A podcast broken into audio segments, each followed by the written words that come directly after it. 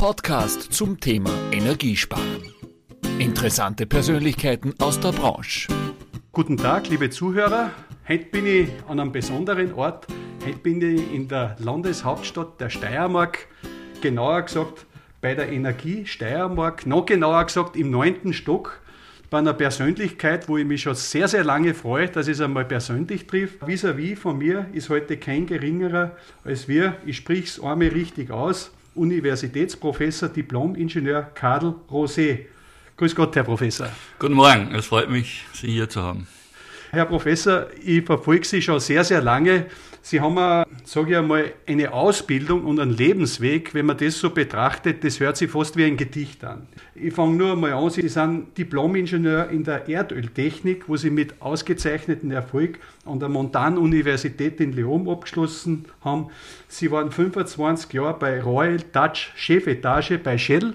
Dann haben sie natürlich Funktionen gehabt als Strategieberater, Chefetage Abu Dhabi, National Oil Company und waren im Weltenergierat zehn Jahre lang tätig. Muss sagen, die Funktionen, die würden so weitergehen, aber am besten stellen Sie sich einmal selber vor, ja, wie ist Ihr Weg, Herr Professor Rosi, wenn Sie einmal ein bisschen was erzählen? Ja, guten Morgen, liebe Zuhörer. Ich bin, wie gesagt, Grazer. Mich hat äh, als junger Mann schon immer zwei Dinge interessiert, die weite Welt und die Technik, die Naturwissenschaft. Das war dann für mich ganz logisch, äh, etwas zu studieren, das von allem etwas hat, von Physik, Chemie, Mathematik und nicht äh, sehr einseitig ist.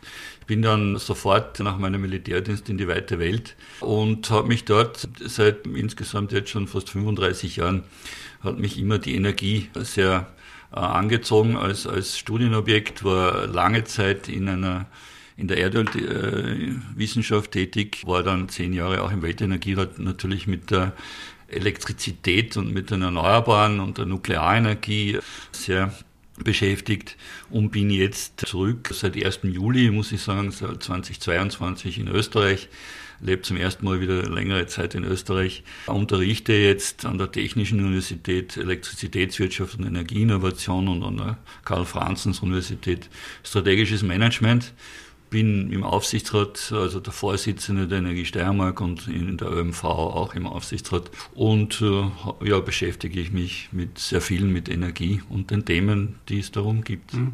Sie haben ja eingangs gesagt, diese zehn Jahre im Weltenergierat, wo Sie tätig waren und wo Sie quasi so durch die ganze Welt sind, dass Sie das eigentlich zum Thema Strom- und Energiewende gebracht haben. Wie kann man sich das vorstellen? Naja, der Weltenergierat ist ja etwas, das gegründet wurde nach dem Ersten Weltkrieg, um äh, die Energieinfrastruktur eines zerstörten Europas wieder aufzubauen. Und man hat dort eigentlich fast die wichtigsten Länder der Welt, auch Österreich ist hier Mitglied und, und die wichtigsten Industriebetriebe sind Mitglieder dieses, zum Beispiel der Verbund oder auch die Energie Steiermark hier in Österreich und viele andere. Und das ist ein Treffen, wo man sich austauscht, äh, technologieoffen, völlig wertefrei über äh, die Energiesysteme der Zukunft. Ich habe dort zum Beispiel die globalen Energieszenarien verantwortet als Projektmanager für bis 2050 und es war für mich äh, sehr lehrreich, weil, wie gesagt, das ist technologieoffen. Ich habe zum Beispiel einen Bericht schreiben müssen mit meinem Team zum Jahrestag von Fukushima über Nuklearenergie. Damals, das war einer der schwierigsten Berichte, die ich jemals geschrieben habe. 14 Länder dafür, 14 dagegen in Europa. Auf den Extremenden Frankreich und Österreich. Ja, also man kann sich vorstellen, es ist nicht einfach. Aber ich habe sehr viele Regierungen getroffen, von, von chinesischen, äh, von der chinesischen Regierung bis hin zu indischen Ministern oder südamerikanischen in Brasilien und in Afrika sehr viel. Und da bekommt man eine andere Perspektive, die wir in Europa so nicht haben. Mhm. Was mir bei der Energiewende-Diskussion, vor allem im deutschsprachigen Raum abgeht, ist dieses offene, wo man auch Perspektiven aus anderen Teilen der Welt hineinnimmt, auch aus Amerika, völlig andere Sichtweise. Mhm. Auch in England ist, und in Holland ist die Sichtweise ganz andere als in Deutschland und Österreich. Das würde mich jetzt interessieren, Herr Professor, wenn Sie das ja. ansprechen. Ich glaube, wie man so schön sagt, wenn man von weit weg ist und auf den Globus schaut, wenn Sie das Ganze jetzt mitnehmen, was würden Sie sagen von der Sichtweise, was Sie da mitnehmen? Ist diese Energiewende machbar? Sie sind ja auch kritisch vielen Dingen ja. gegenüber. Mit aller Kritik, ist sie machbar und wenn ja, wie? Ja, sie ist machbar, da habe ich überhaupt keine Zweifel. Ich kritisiere nur sehr oft den Weg, den wir eingeschlagen haben und wie wir es tun. Ja. Also ich sage so, es ist machbar auf jeden Fall bin äh, ein grundsätzlich optimistischer Mensch. Nur es wird teurer und langsamer werden, als wir glauben, weil wir einfach zu viele Fehler machen, auch politische Fehler machen. Und das hat damit zu tun, dass sich äh, sehr viele Teilnehmer, also Stakeholder, wenn man in, auf Neudeutsch sagt, natürlich einigen müssen auf dem Pfad. Mhm. Und das ist ein Prozess, der ist äußerst mühsam und ineffizient, weil sie mit unendlich vielen Eigeninteressen zu tun haben. Und das ist das, was ich dort gelernt habe, zum Beispiel in Indien. Die Inder haben historisch gesehen kaum zum CO2-Budget in der Atmosphäre beigetragen. Das ist sehr europäisch, äh, Großbritannien, industrielle Revolution und dann amerikanisch geprägt und müssen jetzt aber in Zukunft eigentlich sehr viel einsparen, weil sie die, die nächsten Jahrzehnte prägen werden mit ihren Emissionen. Und wenn Sie dort mit Politikern reden, sagen die, ja, ich habe 200 Millionen Leute aus der Armut in den Mittelstand gehoben, ich habe noch einmal 500 oder 600 Millionen und wir werden billige Kohle verwenden. Und wenn euch das nicht passt, dann zahlt es uns. Und das sind schon einschneidende Erlebnisse. Die wünsche ich ab und zu einem Minister Habeck oder, oder, oder Frau Minister Gewessler. Solche stundenlangen Diskussionen mit Entscheidungsträgern in anderen Teilen der Welt. Mhm. Oder jetzt war ich sechs Jahre lang in Abu Dhabi in den Emiraten. Und ich kenne auch Saudi-Arabien sehr gut. Ich habe dort auch gearbeitet. Und die haben natürlich wieder eine ganz äh, andere Einstellung. Mhm. Ich habe in einer Club of Rome Veranstaltung vor, vor ein paar Monaten hat man ganz enthusiastisch berichtet, ja, Saudi-Arabien, die bauen jetzt den NEOM, also die neue Stadt, und die gehen auf die Erneuerbaren und auf Wasserstoff, und das ist das Zeichen, dass sich etwas ändert. Und ich habe dann ganz trocken gesagt, Leute, die sehen das als zusätzliche Einkommensquelle, die gehen aber davon aus, dass sie ihr Öl noch weiter produzieren, äh, so wie jetzt. Also man muss die Leute auch verstehen und nicht immer die europäische Brille auffahren. Und genau das ist das, was ich Sie, Herr Professor, einmal fragen will. Wenn Sie jetzt auf dieses große Ganze schauen und Sie sagen, ja, es ist möglich, ja, ist es überhaupt mit all diesen Eigeninteressen der verschiedenen Länder, ja teilweise, wenn man schaut, sogar Bundesländer, möglich, hier eine Strategie zu finden, wo man sagen, wir kriegen es hin und wie könnte diese ausschauen? Na, es wird keine eine Strategie geben, es wird ein Mosaik an Lösungen sein. Es muss ein Mosaik an Lösungen sein, weil sie von völlig äh, verschiedenen Ausgangspositionen herauskommen. Ob sie jetzt Frankreich sind mit über 70, 71 Prozent Nuklearenergie oder Polen mit 80 Prozent Kohle, das macht schon einen gewaltigen Unterschied. Und selbst in Österreich, wie Sie es angesprochen haben, wir haben zwar bis jetzt schon 75 bis 80 Prozent je nach Wasserführung äh, erneuerbare Energie im System für Stromerzeugung, nicht für Primärenergie, aber auch da, die Bundesländer sind völlig verschieden. Wir werden sicherlich heute noch über Strompreise reden.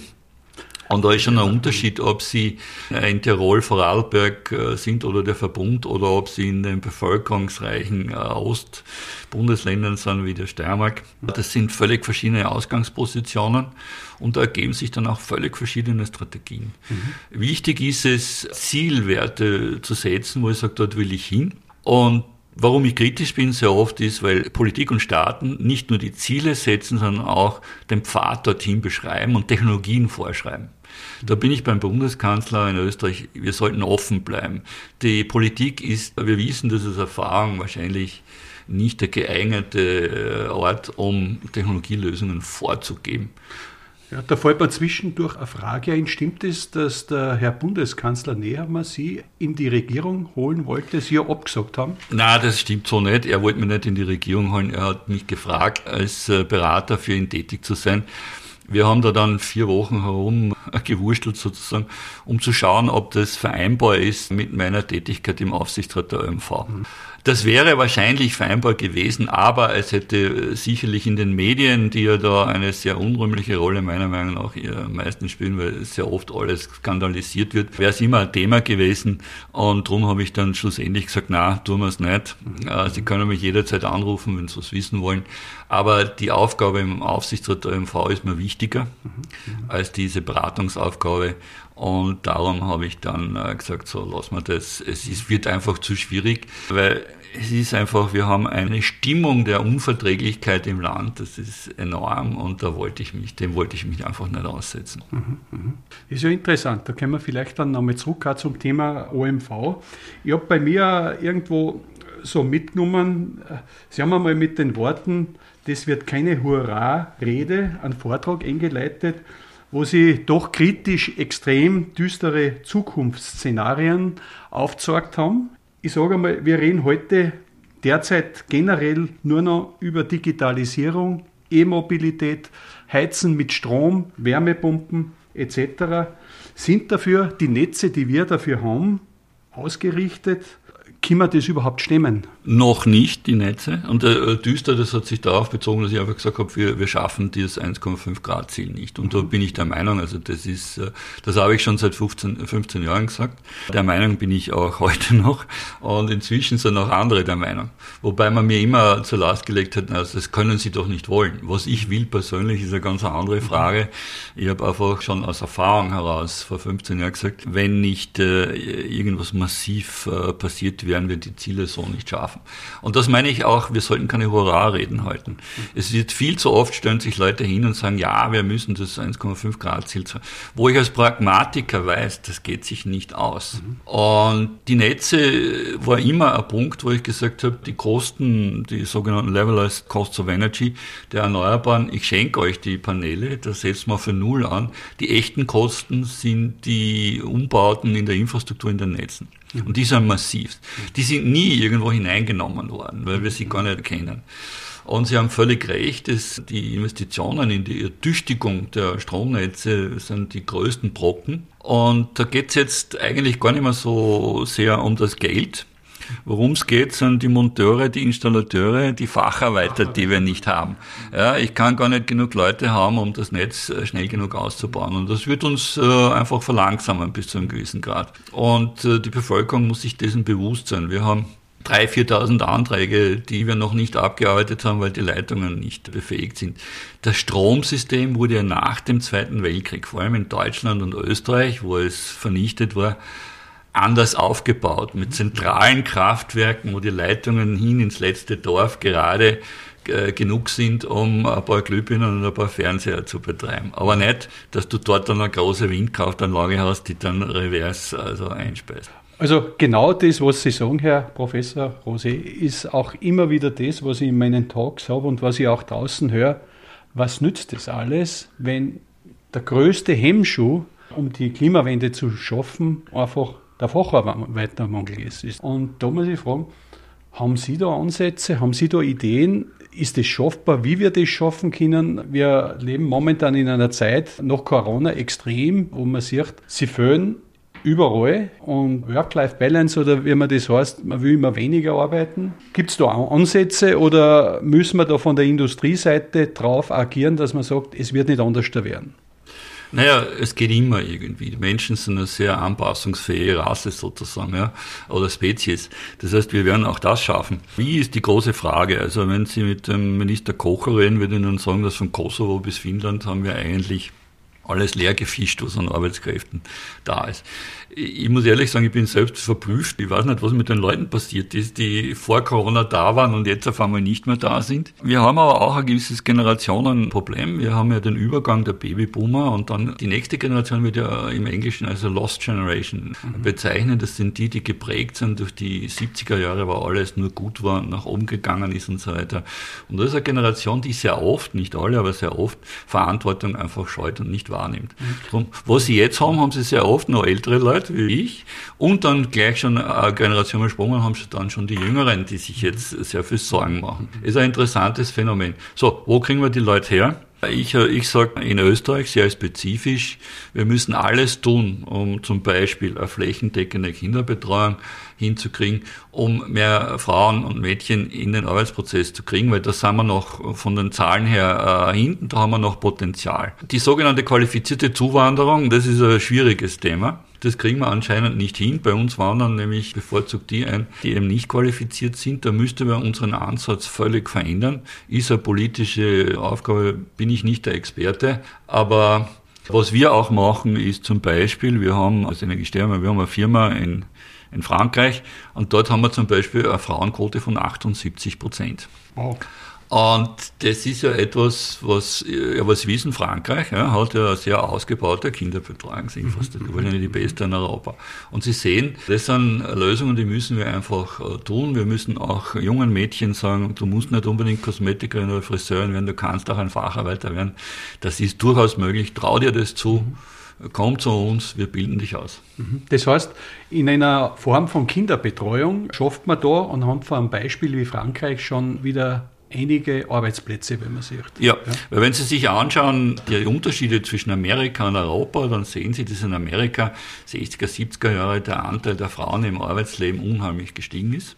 Ja, das haben wir in Europa in einigen, kulturell bedingt in einigen Ländern so nicht. Aber ist äh, etwas, ein Potenzial, das wir hier vor Ort haben, ist sicherlich das am äh, leichtesten zu schöpfende. Was mir dann noch einfallen würde, ist, dass man probiert, Leute wieder zu motivieren, später in Pension zu gehen, wenn sie gesund sind. Das geht nicht in allen Berufen. Ja, ich kann nicht einen 65-Jährigen als Monteur auf die großen Masten raufschicken, aber in anderen Funktionen ist das vielleicht äh, machbar, aber nur freiwillig. Ja. Und da muss ich halt Hürden abbauen, um das zu tun. Ob wir da jetzt sehr erfolgreich sein, weiß ich nicht. Ich weiß nur, dass wir es lösen müssen weil äh, wenn wir es nicht lösen, dann laufen wir Schäden auf und das, so funktioniert ja unser System. Wenn der Leidensdruck groß genug ist, dann finden sich Wege zu tun und so, also, so wird es auch hier sein. Nur, das bringt mich zu meinem ersten Statement, es wird nicht so leicht gehen, es wird ein bisschen später werden und wird uns mehr kosten und mehr Mühe kosten, als wir es gedacht haben weil wir Ende der 90er Jahre nicht gehandelt haben. Mhm. Damals hat sich Kanada für das Thema nicht wirklich interessiert. Mhm. Jetzt sind wir ein bisschen spät dran. Das heißt, es wird alles 10, 15 Jahre länger dauern, als wir glauben. Mhm. Ich komme zurück zu dem Thema Politik. Es gibt ja von Ihnen den Spruch, wir werden aus dem Gas ausgestiegen sein, noch bevor Russland wieder Handelspartner für uns wird. Was kann man genau darunter verstehen? Also ich meine damit, dass dieses billige russische Gas, das 40, 50 Jahre lang unser Sozialsystem zu einem Teil mitfinanziert hat, ja, die Zusammenarbeit mit Gazprom ist ja nichts, was in den letzten Jahren äh, entstanden ist, wie einige Verschwörungsschwurbler eigentlich äh, immer behaupten, das geht ja 50 Jahre zurück. Die Verträge sind dann immer nur alle fünf Jahre verlängert worden. Dieses billige russische Gas, was uns, das uns ja abgehalten hat, um ehrlich zu sein, um zu diversifizieren. Und da sollen die Leute draußen sich ruhig bewusst sein.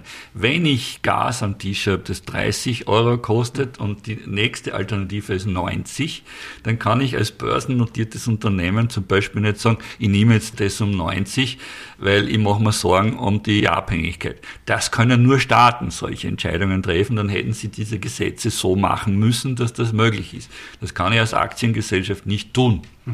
und hat auch keine einzige Aktiengesellschaft getan, aus guten Gründen heraus. Nur jetzt ist es so, dass sich die Art und Weise, wie Russland in der Ukraine Krieg führt, geht es nicht um den Krieg selbst, sondern die Art und Weise, wie er geführt wird und was dort an Menschenrechtsverletzungen, an, an Kriegsverbrechen passiert, wird verhindern, dass wir Russland wieder als Partner sehen. Das dauert sicher 10, 15 Jahre, so ähnlich wie das mit Deutschland dann auch der Fall war, nur ist es sogar ungünstiger, weil Russland wird nicht besetzt sein, sondern das wird eine andere Art von Frieden geben und das wird sicherlich zehn Jahre dauern vom Stillstand der, der Kriegshandlungen. Und ich sage so, in unserer Energietransformation werden wir zu diesem Zeitpunkt so weit sein, dass wir sagen, das russische Gas will ich nicht mehr. Mhm. Und darum sage ich, das wird nicht mehr kommen. Aber so mit dem Status quo, wo wir jetzt so sehen, dieses LNG-Gas, was ja extrem aufwendig und über CO2 brauchen wir da gar nicht reden. Ja, es ist eine Notsituation, geschippt wird. Wie ist da Ihre Einstellung dazu? Äh, sollte das so beibehalten werden oder ist das einfach eine Übergangslösung jetzt zu einer besseren Lösung dann? Ja. Die EU-Strategie, um, um, vom russischen Gas wegzukommen, führte in den nächsten, in den nächsten fünf Jahren ungefähr zu einem höheren fossilen Anteil. Da haben wir LNG drinnen, da haben wir auch Kohle drinnen ja, in Europa, um dann das russische Gas rauszudrängen sozusagen. Das heißt, kurzfristig gehen wir fossiler, da gehört LNG auch dazu. Langfristig wahrscheinlich wird der Ukraine-Krieg die Nachhaltigkeit beschleunigen. Wir sehen das hier. Dadurch, dass ich diese ganz billige Alternative russisches Gas de facto aus dem System genommen habe, werden bei uns in der Steiermark äh, neue Lösungen möglich, wie zum Beispiel großflächige Geothermie. Da rede ich jetzt nicht über Tiefenbohrungen bei Ihrem Haus, sondern wir werden das direkt als Land verfolgen um ganz Graz äh, wahrscheinlich geothermisch nachhaltig zu versorgen. Das wäre, wenn ich als Konkurrenzpreis das russische Gas habe, nicht möglich gewesen. Mhm. Das heißt, de facto haben wir die Situation kurzfristig fossiler aber mittel- bis langfristig beschleunigend für die Energietransformation. Der Preis wird höher sein, Gas äh, doppelt so hoch, als er wirklich vorher war. Mhm. Und also jetzt ist er derzeit selbst noch zu billig. Ne? Naja, er war einmal auf 30 Euro pro Megawattstunde. Er wird äh, 60 wird er haben als äh, Schnitt. Und äh, damit, kann, damit können wir schon konkurrieren mit nachhaltigen Lösungen. Das LNG selbst ist, wie gesagt, meiner Meinung nach äh, eine der Diversifizierungsmaßnahmen. Die beste, die uns jetzt über den Winter geholfen hat, sind natürlich Energiesparen. Wir haben gesehen, dass wir 20, sogar bis zu 30 Prozent an Gas eingespart haben. Das Wetter hat hier geholfen natürlich. Aber wollen das die Leute hören, wann dieser Politiker sagt? Doch, doch. Ich glaube, dass die Bevölkerung hier wirklich sehr positiv reagiert hat. Das hat man ihnen nicht vorschreiben. Ich glaube, diese ganze äh, Deckel auf den Topf-Kampagne hätten wir sich sparen können.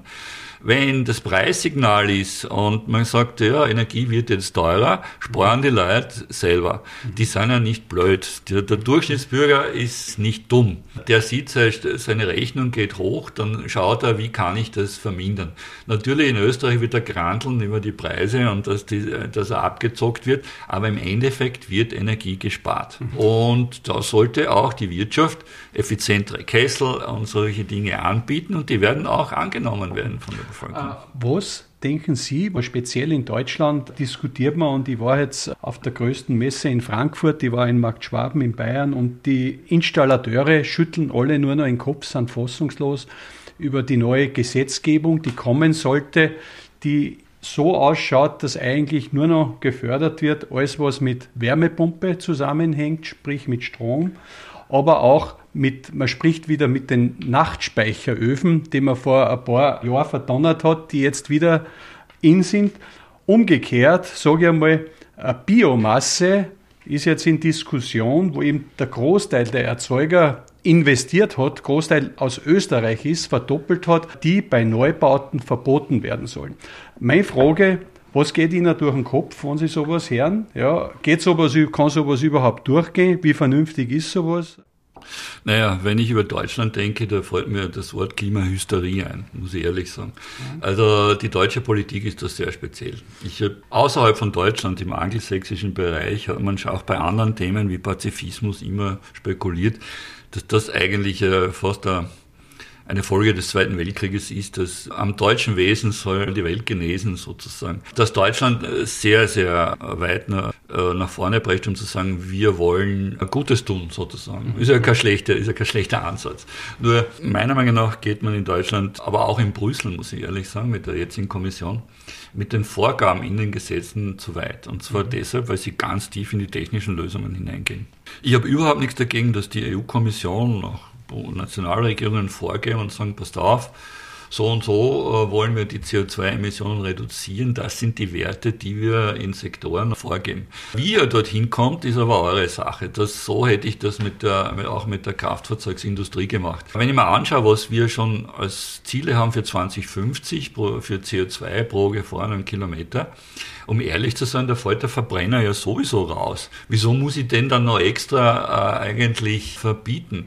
Genau das Gleiche ist mit Heizungssystemen. Es ist natürlich, Verbotsgesetze haben immer die Gefahr, dass sich die ganze Diversität in einem Gesetzestest nicht abbilden kann. Wenn ich da jetzt eine 82-jährige Witwe habe, die ein kleines Heisel äh, hat, wo sie wohnt, äh, wo ihr Mann schon gestorben ist, der das selber baut, ist in einer Effizienzklasse, wo sie jetzt auf einmal 100.000, 80.000 oder 80.000 Euro fürs Dämmen zahlen muss und Fenster austauschen und, und das schafft die ja nie mit ihrer Pension.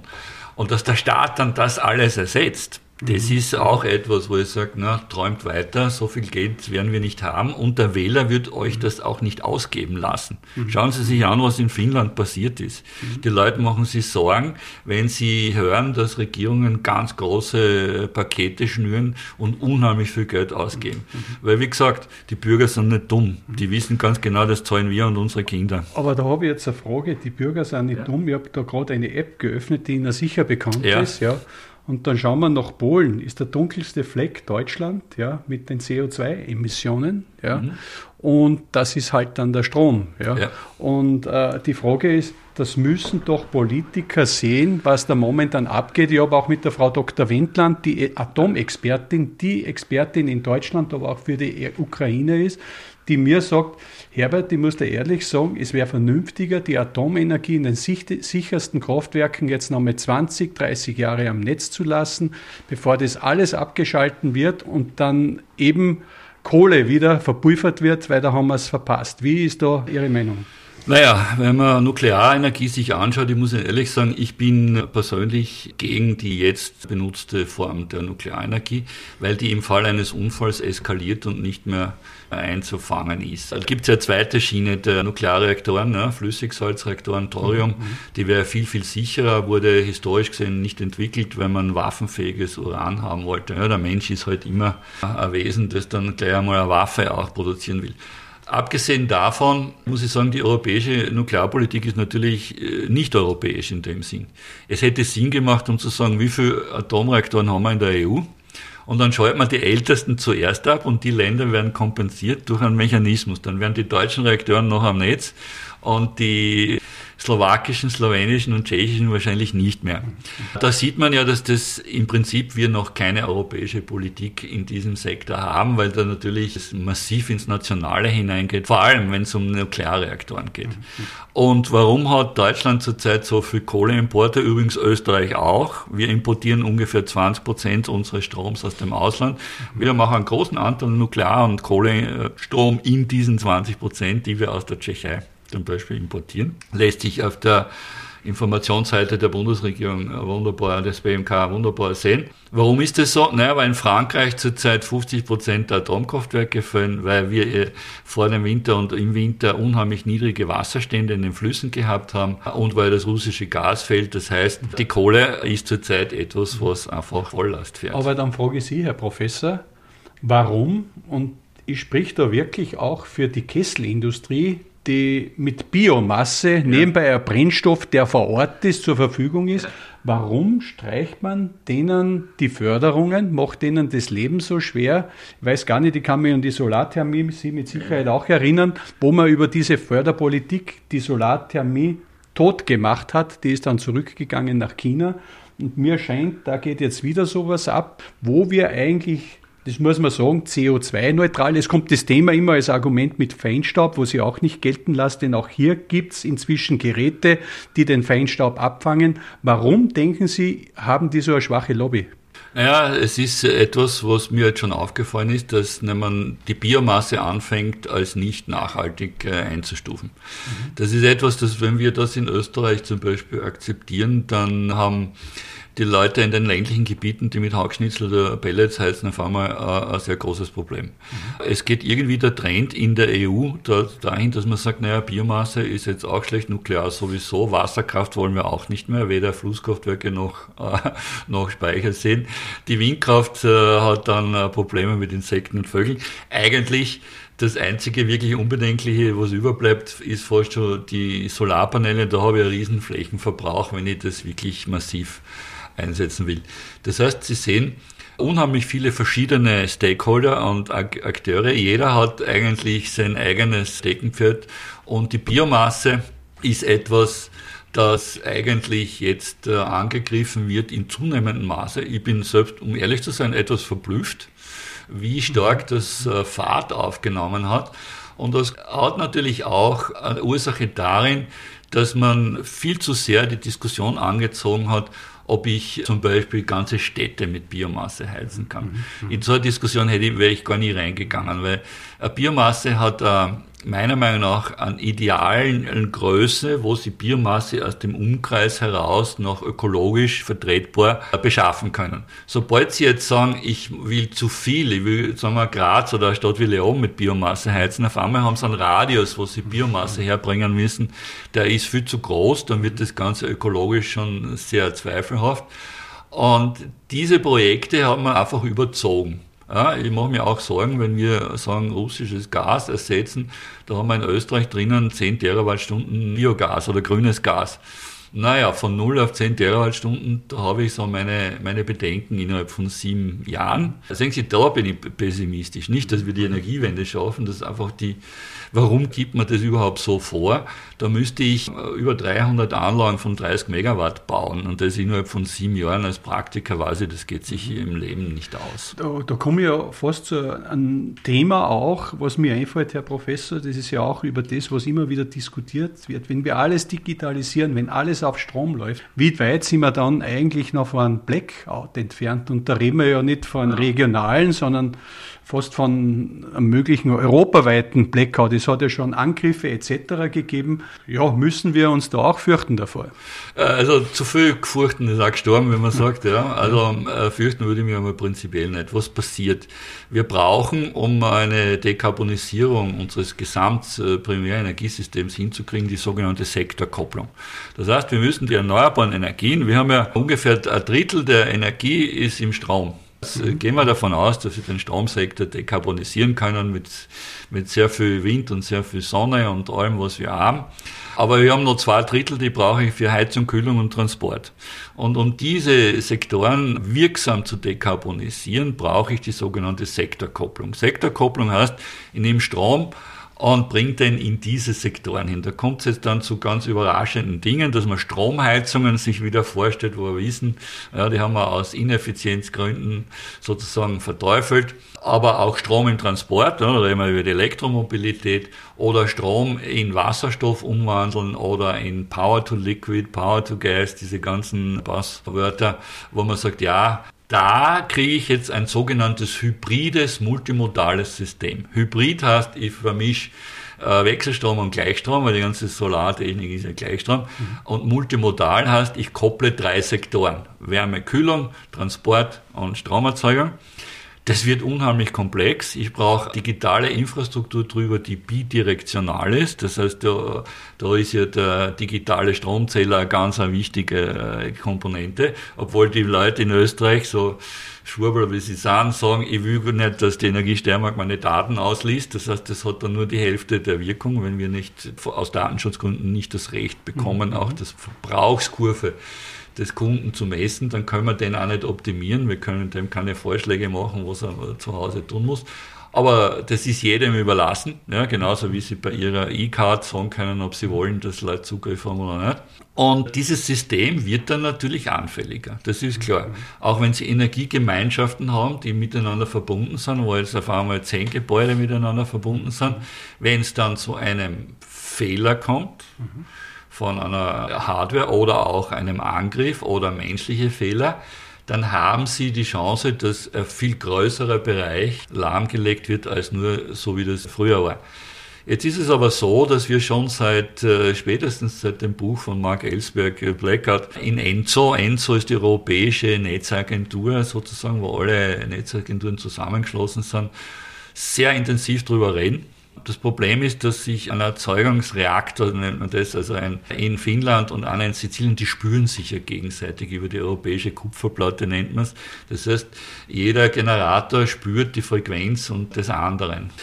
Jetzt werden schon Maßnahmen getroffen, um seit Jahren, um hier einen europäischen Blackout zu verhindern. Wir werden Blackouts haben. Ich hoffe, dass wir nie einen gesamteuropäischen sehen. Mhm, mhm weil je größer die Fläche, die betroffen ist, umso länger dauert es, um wieder hochzufahren. Aber wir, solange dieser Blackout nicht verbunden ist mit der physischen Zerstörung von Stromlinien oder Transformatoren oder Umstammwerken, dass die abbrennen, ist es möglich, das wieder hochzufahren und nach einer gewissen Zeit wieder da zu sein. Ich hätte gesagt, oder sagen wir so, die Netzbetreiber sagen, wenn es zu einem massiven Ausfall kommt, sind sie positiv, dass das in fünf Stunden wieder hochgefahren ist. Mhm. Ich glaube, wenn es wirklich europaweit wäre, äh, würde ich mich nicht auf die fünf Stunden verlassen, aber in zwei Tagen sollten wir eigentlich wieder hoch sein. Mhm. Das heißt, ich würde jedem raten, machen sie das, wie es meine Eltern und meine Mutter noch in den 60er Jahren gehabt hat. Die hat immer Vorräte gehabt von Batterien, von, von Kerzen. Seife, Kerzen, Toilettpapier, äh, Konservendosen, das für zwei Tage aus. Da mache ich mir eher Gedanken und Sorgen, wenn ich so dran denke, an Atomkraftwerke. Das sind ja auch nicht mhm. so wenige, die Kühlung, ja. Aber da hoffe ich, dass es da Möglichkeiten gibt, dass die da über die Runden kommen. Ja. Ja, das wäre eben beim Thoriumreaktor zum Beispiel nicht der Fall. Wenn dort die Kühlung wegfällt, wird das flüssige Salz zu einem Feststoff und gar nichts passiert. Mhm. Ja, das haben wir, darum sage ich ja, bin ich eigentlich nicht für die Technologie, die wir haben, weil wenn da sowas passiert, das war in Fukushima, mhm. haben sie ein Erdbeben gehabt, da sind die Stromleitungen gekappt worden, dann hat sind die äh, Notfallgeneratoren angelaufen, haben noch immer gekühlt, die Pumpen betrieben. Dann kam der Tsunami und hat die Notfallgeneratoren ausgelöscht. Mhm. Und dann war kein Strom mehr da. Und dann haben die Pumpen nicht mehr funktioniert, dann, äh, dann hat es keine Kühlung mehr gegeben, dann hat sich der Druck aufgebaut, das sind ja Druckwasserreaktoren, die stehen ja unter 150 Bar und dann hat es das Dach weggesprengt. Okay. Was mir noch so einfällt, ich habe einmal da eine Information gekriegt, ich weiß nicht mehr aus welcher Quelle das war, Herr Professor, aber Sie können mir vielleicht dazu was sagen, dass im Bereich der Digitalisierung der Netze jetzt europaweit, wenn die richtig digitalisiert werden würde, oder man ist eh schon auf dem Weg, weiß nicht, wie weit man ist, sei es jetzt, wenn jetzt durch Photovoltaik etc. Überstrom ist oder Unterstromversorgung parallel mit dem Nutzerverhalten des Endusers, dass der kombiniert mehr in einer gewissen Zeit X und weniger in einer Zeit Y bezahlt, dass wir da enormes Potenzial hätten, Energie zu sparen. Ist das korrekt? Sind wir da schon auf dem Weg? Wie, wie schaut die Situation da an der Basis ja, aus? Das ist die Demand-Side-Management ja, im Englischen. Das heißt, ich muss das äh, Verbraucherverhalten äh, steuern. Wenn Sie sich das vorstellen, um sieben in der Früh oder so geht die Sonne auf und dann steigt die Solarkapazität innerhalb kürzester Zeit. Und sie haben dann den höchsten Strom dann, wenn wir nicht brauchen, weil wir alle in der Arbeit sind, sozusagen. Genau. Und am Abend brauchen wir den Strom. So. Jetzt gibt's dann schon Überlegungen, Demand-Side-Response äh, zu machen. Man fängt an mit großen Verbrauchern, zum Beispiel ein Autowerk oder ein Steuerbetrieb oder so. Und man äh, wird mit denen reden und sagen, pass auf, habt ihr Produktionsprozesse, die ihr leicht verschieben könnt, die nicht zeitkritisch sind, dass die nicht gerade zu dem Zeitpunkt. Und wenn dem so ist, dann macht man mit denen Verträge, wo man sagt, naja, ihr kriegt einen günstigeren Energiepreis, wenn ihr eure Last, eure elektrische Last verschiebt in die Perioden hinein, wo wir Überproduktion an erneuerbaren Strom haben. Mit Privathaushalten haben wir das so noch nicht, aber man kann sich das schon vorstellen, dass man sagt, naja, und Energiegemeinschaften können das tun. Und das mhm. gibt es jetzt das Gesetz, dass man sagt, naja, ich tue die Wäsche in die Waschmaschine, aber ich habe das sozusagen eine, eine Steuerung, dass die eben dann anläuft oder der Geschirrspüler oder was auch immer im Haus, wenn ich gerade einen Überschuss habe und nicht, wenn alle also Strom verbrauchen. Das hat enormen Auswirkungen auf, wie viel installierte Kapazität ich an Erneuerbaren eigentlich brauche. Mhm. Und das ist schon ein sehr, sehr wichtiges Element mhm. in Zukunft, um so ein hybrides, multimodales System auch gut managen und effizient managen ist zu können. Ist das auch ein Thema im Hause der Energie Steiermark, wo man dran ist?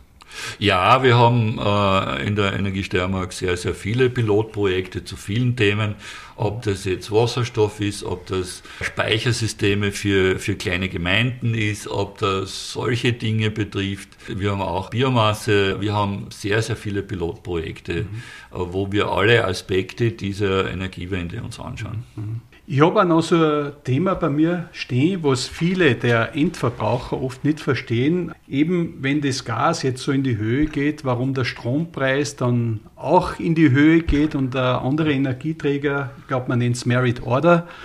Gibt es da Möglichkeiten, dieses Gesetz irgendwie wegzubekommen. Ja, dass man dann sagt, wenn man jetzt wirklich äh, eh schon, sage ich, ganz unten ist, ja, oder die Bevölkerung, dass man dann nicht gleich auf der anderen Seite auch noch nachschießt. Ja, das ist eine sehr häufige Diskussion. Sicher haben Sie das schon oft gehört.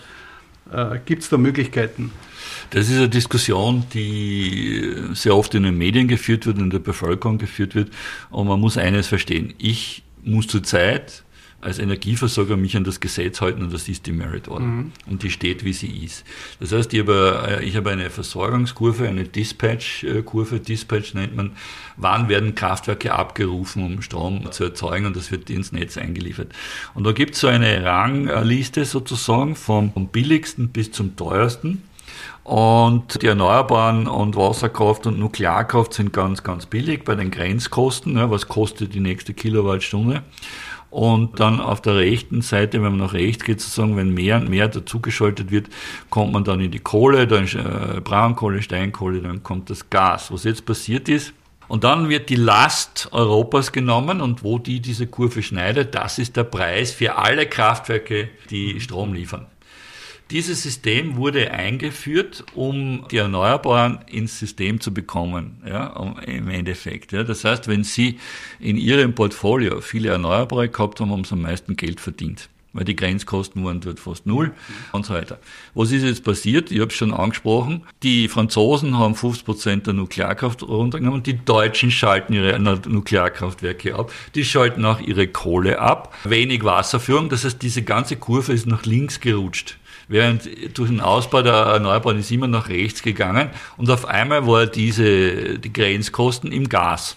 Und gleichzeitig haben wir einen Krieg, wo der Gaspreis sich um 800 Prozent teilweise aus natürlich verständlicher Hysterie heraus und aus Unruhe in den, in den Börsenmärkten sich sehr hoch raufgeschossen ist, weil man nicht wusste, wie wird denn das jetzt im Februar 2022. Man hat ja gesprochen, dass die ganze chemische Industrie Deutschland steht und, und, und. Ja. Man hat gewusst, man hat Speicher, aber man wusste nicht, wie das Wetter wird im Winter 2023. Und da diese Merit Order zu ändern, ist eine unheimlich komplizierte Geschichte. Das ist nicht ein System, das sind im Prinzip 27 bilaterale Abkommen mit Strombörsen untereinander und so weiter. Es ist, es hat die Politik das System noch nicht angegriffen, nicht wirklich. Warum glauben Sie? Ich meine, es sind doch viele andere Entscheidungen auch relativ rasch äh, getroffen worden, was den Ukraine-Krieg äh, betrifft. Ja. Da betrifft es das eigene Volk. Warum? ich verstehe es auch nicht. Ich muss ehrlich sagen, warum es hat einen schweren Nachteil für die Politik. Mhm. Dadurch, dass man das nicht angegriffen hat, müssen jetzt 27 Länder über Strompreisbremsen ihren Bevölkerungen den Strom subsidieren. Ansonsten gehen die Einkommensschwachen einfach vor die Hunde sozusagen. Mhm. mhm. Das ist natürlich sehr teuer. Also also es wäre mir lieber gewesen, man hätte eigentlich die, zum Beispiel äh, eine Methode wäre gewesen, die Preisentwicklung zu entkoppeln vom Abruf der Leistung, vom Dispatch, wäre auch ein Vorschlag gewesen zum Beispiel, oder ein anderer Mechanismus. Um ehrlich zu sein, ich weiß es nicht. Was haben Sie für eine Vermutung? Es ist sehr kompliziert. Es ist wahnsinnig es ist kompliziert. Es ist zu kompliziert. Ich hätte, um ehrlich zu sein, mein Ansatz wäre gewesen, das kann ja nicht sein. Ich wäre mit den, den Zahlungen nicht mehr fertig. Ja. Wie lange soll ich denn äh, sowas machen? Aber es sind ja auch andere Entscheidungen, die mich verblüfft haben. Zum Beispiel die Gaspreisbremse. Die wäre gar nie ausgelöst worden im Jahr 22. Also die ist so hoch angesetzt. Das sehen Sie wieder, weil man sich nicht einigen kann. Ja? Weil die Deutschen haben Angst, zum Beispiel die deutsche Regierung, dass sie kein russisches Gas mehr kriegen.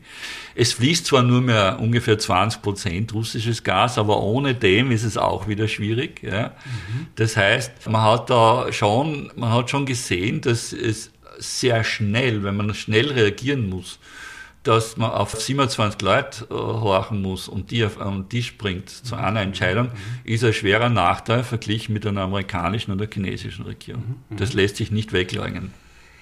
Schauen wir ein bisschen vorwärts. Schauen wir auf den Gaspreis. Gehen wir vom Positiven aus, der Krieg in der Ukraine ist möglichst bald vorbei. Wird sich danach der Gaspreis ändern? Ja, er wird ungefähr doppelt so hoch sein, nur immer wie er vorher war. Das wird nicht weggehen, weil wir nicht, wenn, auch wenn der Krieg zu Ende ist, wie gesagt, da werden wir mhm. noch jahrelang noch immer kein russisches Warum? Gas. Warum? Wie, wie entsteht eigentlich ein Gaspreis? Über die Börse, über den äh, über Gashandel, Börse. über die Börse? Über die Börse. Mhm. Sie müssen das so äh, verstehen, egal ob Strom oder, oder Gas, wie funktioniert das? Man hat sogenannte drei Bücher in einem Konzern. Der erste Buch ist, was man selbst produziert. Nehmen wir an Strom auf. Für Gas gilt das äh, Gleiche. Ich produziere und ich verkaufe, was ich produziere, sofort an, an, eine Börse. Im Strom ist es meistens Leipzig, weil das ist eine liquide Börse, im Gas ist es Holland. Das heißt, ich produziere selbst, ich verkaufe es dorthin. Dann habe ich ein zweites Buch. Ich habe Kunden und die brauchen auch ein Gut Gas oder Strom. Und da kaufe ich von der Börse. Teilweise zwei Jahre im Voraus typisch sogar. Das heißt, im Gasbereich, wir kaufen Quartalsprodukte oder Jahresprodukte ein. Und dann gibt es ein drittes Buch, das ist Spekulation, das ist Trading. Da mache ich sogenannte äh, Margin Calls oder andere Dinge, um die ersten beiden Bücher abzusichern. Mhm.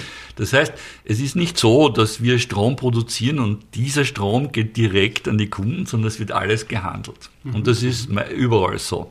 Mhm. Nur kleine Privatunternehmen handeln anders. Also wenn Sie so ein kleines äh, Werk irgendwo haben an einem Bach, der produziert Strom und dann speist er ihn direkt ein. Bei größeren Unternehmen ist das nicht so. Und so müssen Sie das auch sehen, warum die Preise jetzt nicht vom aktuellen Spotpreis abhängig sind. Mhm und sich auch nicht mit dem ändern, ja, weil das äh, ist eine viel kompliziertere Formel, da haben sie noch Speichereffekte dann auch drinnen. Das heißt, es ist für einen Normalbürger oder für die Medien überhaupt nicht nachvollziehbar, wie der, wie der Preis zustande kommt. Wenn ich Sie, Herr Professor, jetzt fragen darf. Ja. Unseren Podcast hört ja die Branche, die SHK-Branche. Jetzt sind viele Anlagenmechaniker, die sagen, wir wissen gar nicht mehr, was wir unseren Kunden guten Gewissens empfehlen sollen, weil einfach die nachhaltige Förderung und dieses ganze Drumherum mit Krieg und so weiter für Unruhe sorgt.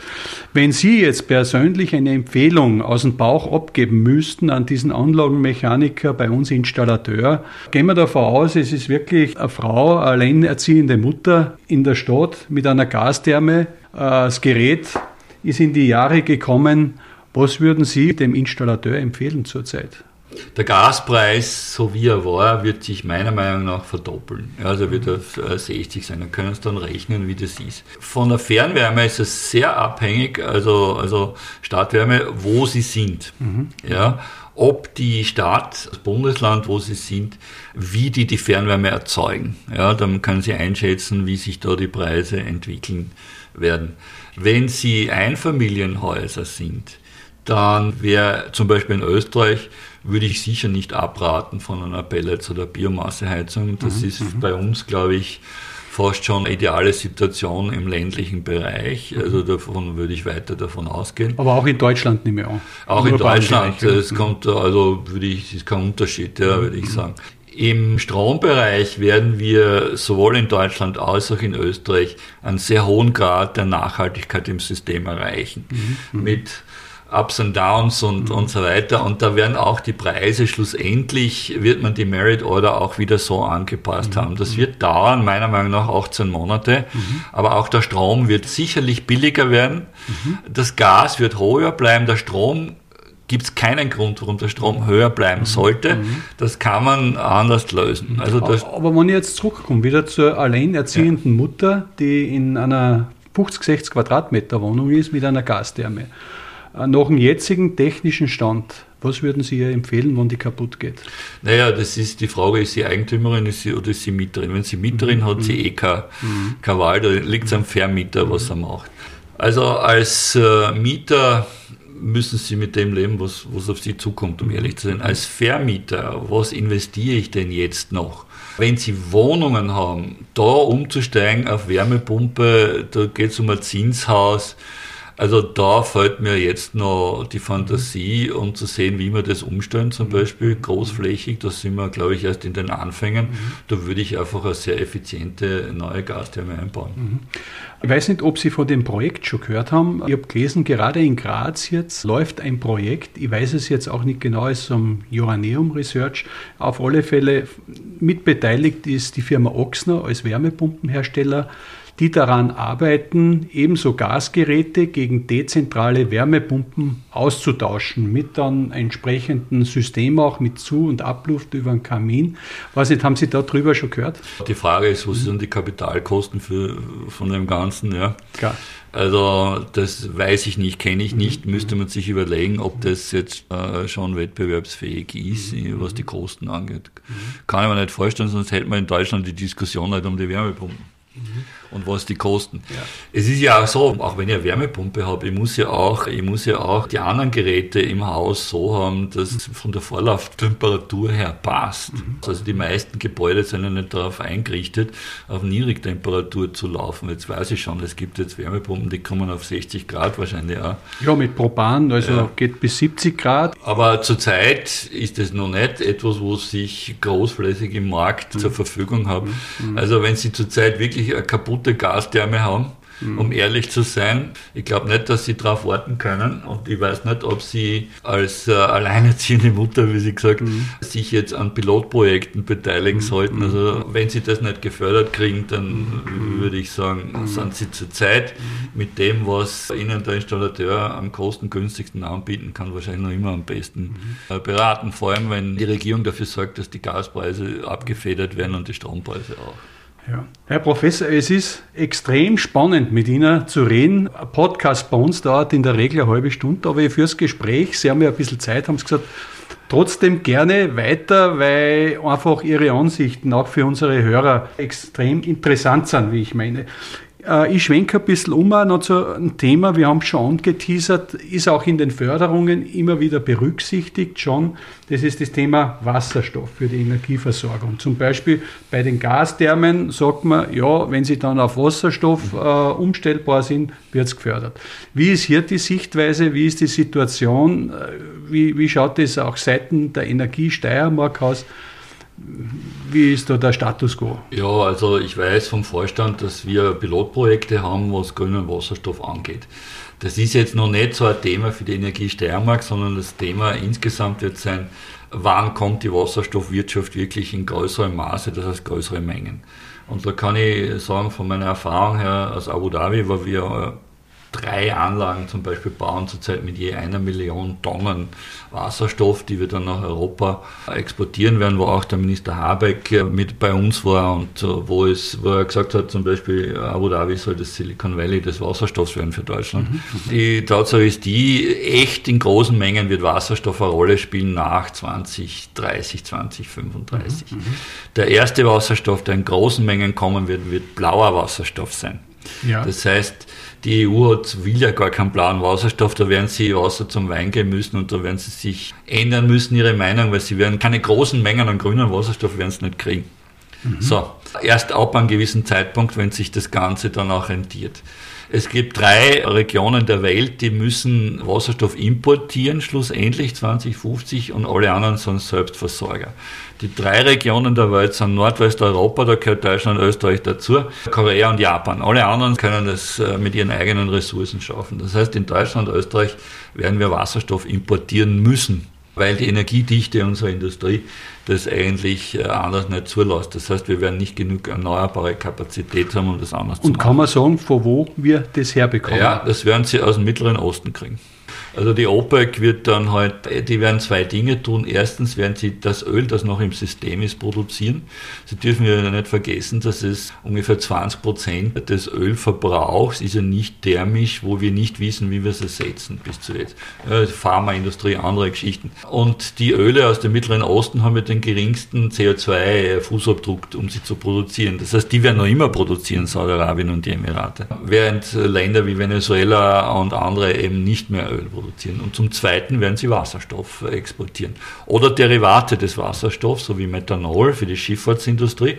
Sehr viele der Schiffe werden mit Methanol betrieben werden, vor allem in Skandinavien. Und dann Ammoniak, ja, das was äh, halb Beirut äh, flachgelegt hat. Auch ein Wasserstoffderivat. Die lassen sich natürlich gut transportieren, während der Wasserstoff selber wegen seiner Eigenschaften ja noch sehr schwer zu transportieren ist. Mhm. Äh, aber wir werden ihn brauchen, vor allem in Europa primär für die Schwerindustrie, die wir dekarbonisieren müssen, wo sie eine sehr hohe Energiedichte brauchen. Stahlindustrie zum Beispiel, aber auch andere Industrien. Individualverkehr glaube ich nicht. Und um ehrlich zu sein, Wasserstoff im Haus wäre ja auch sehr vorsichtig. Es wird welche geben. Es wird Leute geben, die, egal was es kostet, sagen, ich will eine Brennstoffzelle haben. Aber wir werden in Europa kämpfen müssen um die Mengen des Wasserstoffs. Das wird das Problem sein. Wir brauchen doch für grünen Wasserstoff schlussendlich sehr viel erneuerbare Energie. Wenn man denkt, wie viel wir noch zubauen müssen, um allein den Stromsektor zu 100 Prozent zu dekarbonisieren, Wenn ich da mal denke, die Sektorkopplung, die ich brauche und dann grüner Wasserstoff, also wir müssen schon verdammt viel bauen. Ja, Professor, vor Ihrem Bauchgefühl her, in 20 Jahren, welchen Stellenwert in Prozenten wird Wasserstoff haben? Für die In 20 Jahren, ja, da haben wir schon, also ich hätte gesagt 20 bis 25 Prozent. Hm, klingt sportlich. Ja. ja. Mhm. Ich komme auch nochmal zurück auf die Diskussionen mit unseren Pionieren in der Branche, den Anlagenmechanikern. Da gibt es das Installateurfrühstück und was immer wieder zutage tritt, dass man sagt, was ist die fairste Energieeinheit? Und es kommt immer wieder raus, wo man sagt, eigentlich das fairste Zahlungsmittel ist die Kilowattstunde, weil sie sich nicht verändert. Es hat einen Wert. Ja. Man kann sie kaufen, verkaufen. Natürlich auch die CO2-Abgaben, über die man ja schon diskutiert, auf jedes Produkt. Was denken Sie über diese Gedanken, wo man so diskutiert innerhalb der Handwerker? Ist sowas überhaupt neben der Spinnerei, die man hat, umsetzbar? Was denken Sie von dem Gedanken? Ist er durchdacht? Oder ist es einfach nur, ja. Sie meinen als Ersatz für Geldzahlung? Richtig, genau. Naja, das ist eigentlich fast schon eine philosophische Frage. Richtig. Weil die Kilowattstunde an und für sich, wenn ich sie nur als, da sind wir im Barter-Trading fast drinnen, aber die Kilowattstunde wird dann Geldwert haben. Im Prinzip bin ich wieder zurück. Äh, warum ist das so? Naja, unser Geldsystem, unser Zahlungssystem hat natürlich äh, den Vorteil einer einer Golddeckung. Ja, eine mhm. Kilowattstunde hätte dann einen, einen, Vorteil, wenn Sie eine gewisse Grunddeckung haben, dass Sie immer, dass Sie die auch kriegen, wenn Sie sie haben wollen. Das heißt, das wäre dann eine Überlegung, und das ist eine rein philosophische. Das wäre dann machbar, wenn Sie äh, Speichersysteme haben, die ohne Verlust, die eigentlich relativ verlustfrei über lange Zeithorizonte Kilowattstunden auch speichern können. Mhm, mhm, das heißt, diese Überlegung ist nur dann realistisch, wenn, sie, wenn wir einen gewissen Durchbruch in Speichertechnologien haben. Mhm, mhm. das heißt, sie speichern 100.000 Kilowattstunden ein mhm, und sie kriegen nach neun Monaten wieder 100.000 Kilowattstunden raus. Wenn dem nicht so ist, hat das Ganze ein Problem, weil dann haben sie im Prinzip einen Wertverlust über Zeit dieser, dieser Größe und das würde man nicht akzeptieren. Mhm. Das heißt, wenn sie, ohne dass sie spekulativ handeln wie beim Goldpreis, ja, ja. Das war rein physisch, dass sie das verlieren. Und das haben sie beim Gold nicht. Wenn sie, wenn sie 10 Tonnen Gold zu Hause haben und sie lagern das ein, da ändert sich zwar vielleicht der Preis, aber der physische, das physische Gold ist jetzt nicht um 100 Kilo weniger. Mhm. Und das wäre der Nachteil der Kilowattstunde. Okay, also scheint es auch Nachteile, nicht nur Vorteile ja. zu geben. Wenn man philosophiert. Speichern, ja, philosoph okay. wenn wir philosophieren. Ich habe so ein paar Fragen von Fachleuten mitgenommen. Ja. Einer davon fragt, äh, ist auch aus der Branche. Er hat gesagt, frage mal den Herrn Professor, wie wird agiert, wenn in Deutschland der Strom ausfällt, der Atomstrom, die Braunkohle wegfällt. Ja. Woher kommt dann in Österreich für die E-Mobilität die ganzen Wärmepumpen, die rund 30 Terawattstunden her? Wo, wo können, können wir die überhaupt von irgendwo herbekommen?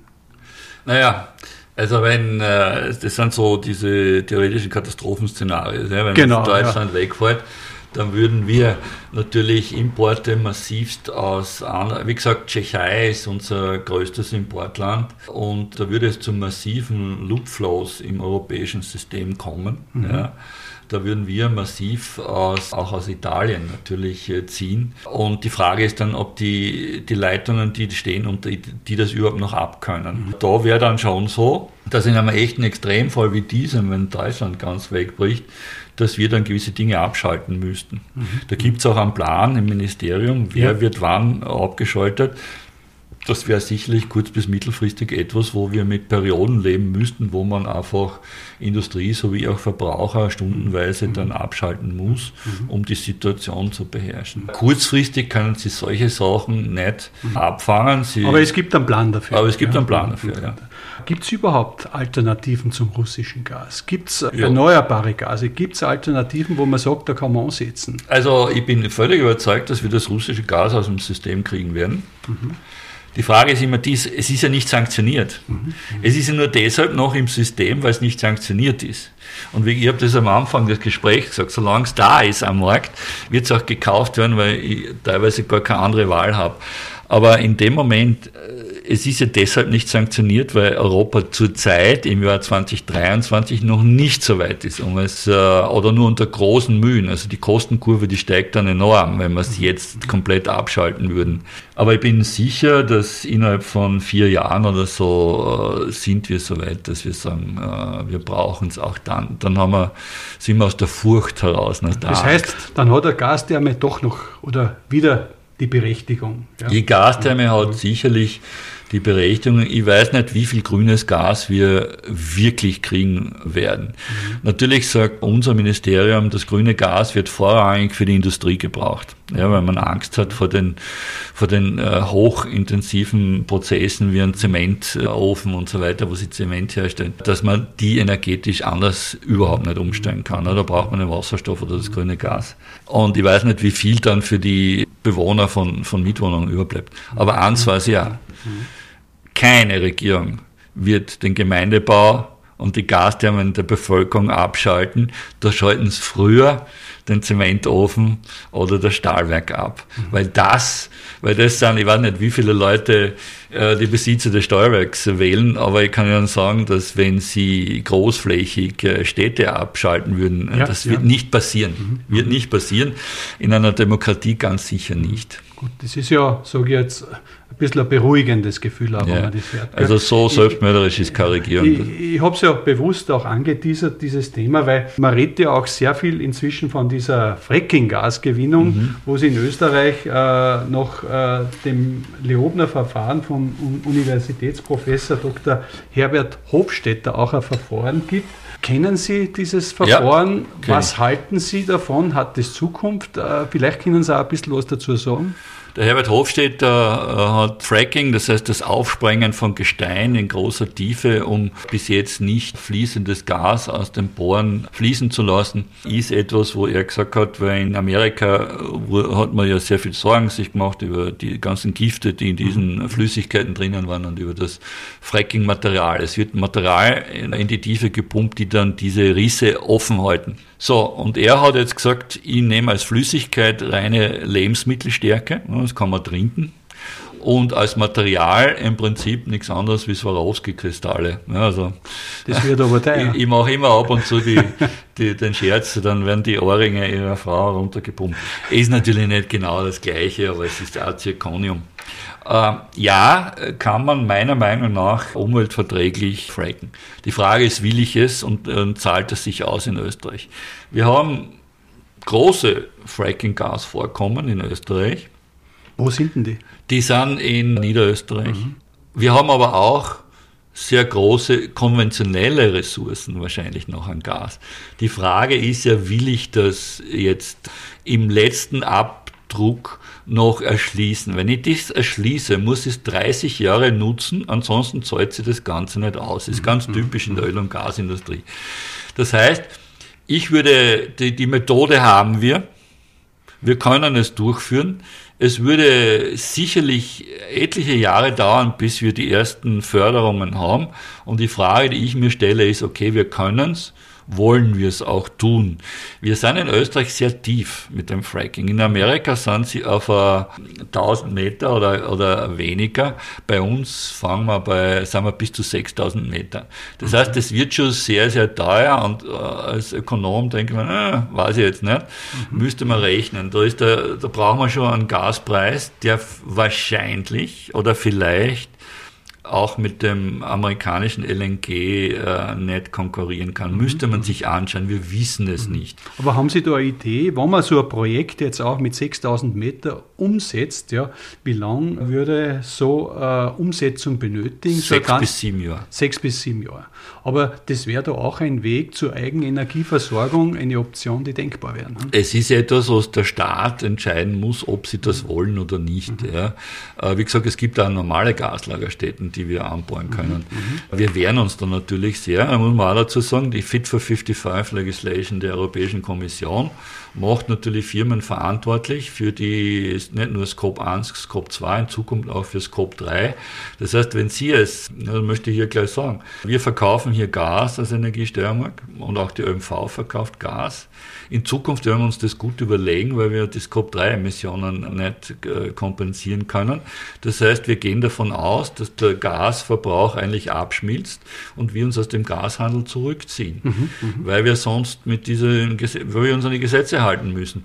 Ich habe schon gewarnt, die Industrie, dass sich die Gasversorger, die unter europäischen Gesetzen agieren, aus dem Gas zurückziehen werden, aus dem konventionellen. Mhm. Und ich hoffe, dass die Industrie bis dorthin diesen, diese Nachfrage wirklich abgeschmolzen hat. Weil wenn wir uns da irren, haben wir zwar die Gasnachfrage, nicht genug grünes Gas und das konventionelle Gas wird auch nicht mehr geliefert, weil, weil die Firmen das nicht mehr leisten können, weil sie sonst zu viel, also weil sie sonst gegen die europäischen Gesetze verstoßen und mit denen nicht mehr können. Mhm. Also ich sehe da schon ein, ein, potenzielles Potenzial einer sehr unguten Situation, wo man dann vielleicht in ich weiß nicht wie viele Jahren wieder die Gesetze ändern muss, notwendigerweise vielleicht auch sogar mit zwei Drittel äh, Mehrheiten, weil man draufkommt, ich schaffe das nicht. Bevor wir jetzt zum Schluss kommen, also ich habe das Gefühl, ich könnte mit Ihnen den ganzen Tag äh, reden, weil es so spannende Themen gibt. Da danke Ihnen sehr.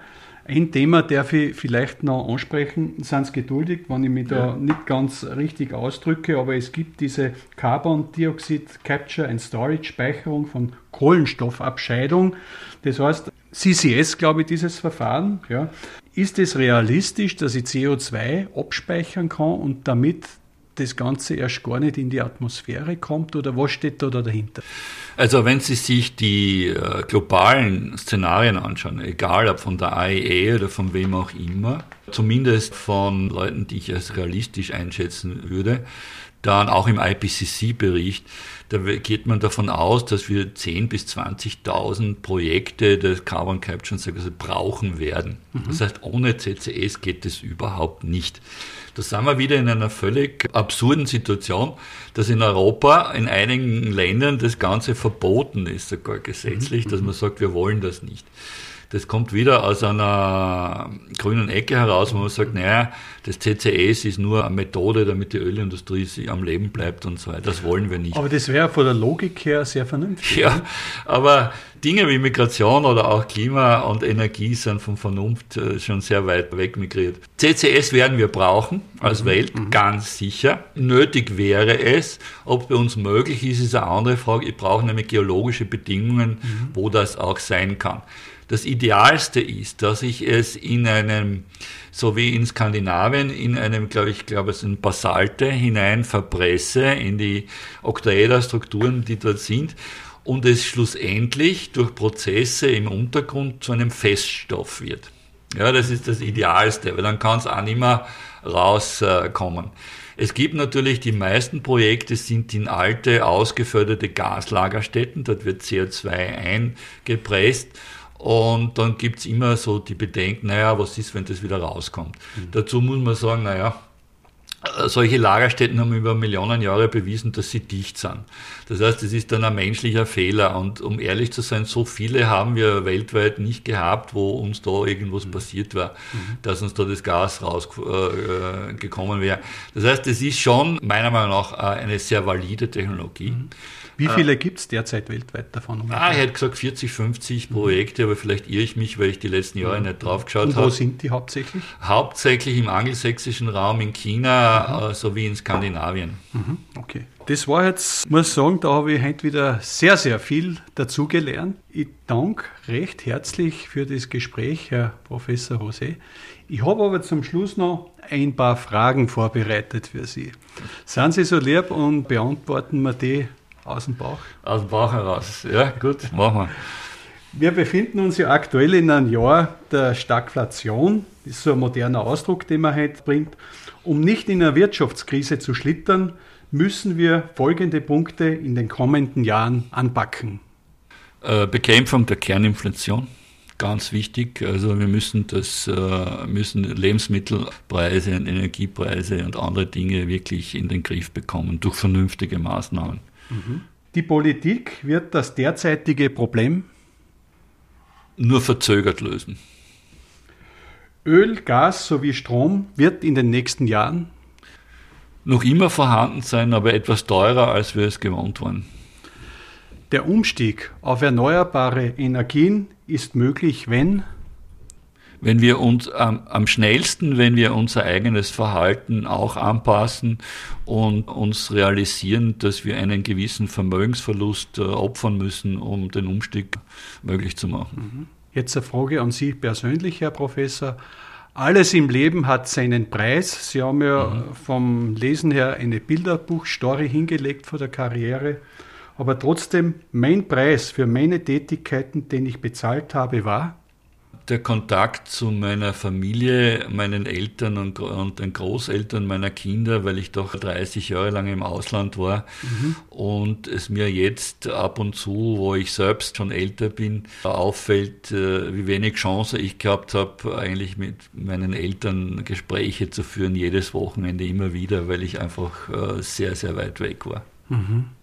Letzte Frage das möchte ich den Hörern von Installateur TV Podcast noch mitgeben. Glauben Sie daran, dass es wird oft belächelt, wenn man sagt, Technologie wird äh, eine wichtige Lösung sein. Ich glaube fest daran, dass Technologie ganz wesentlicher Schritt sein wird.